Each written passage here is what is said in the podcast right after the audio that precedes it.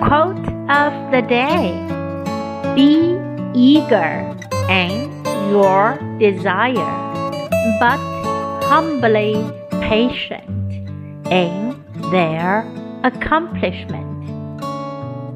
By Mary McKillop. 有愿望时要充满渴望，但在实现愿望时要保持谦逊的耐心。 Be eager in your desire, but humbly patient in their accomplishment. Word of the day eager, eager, 渴望的、热切的、渴求的。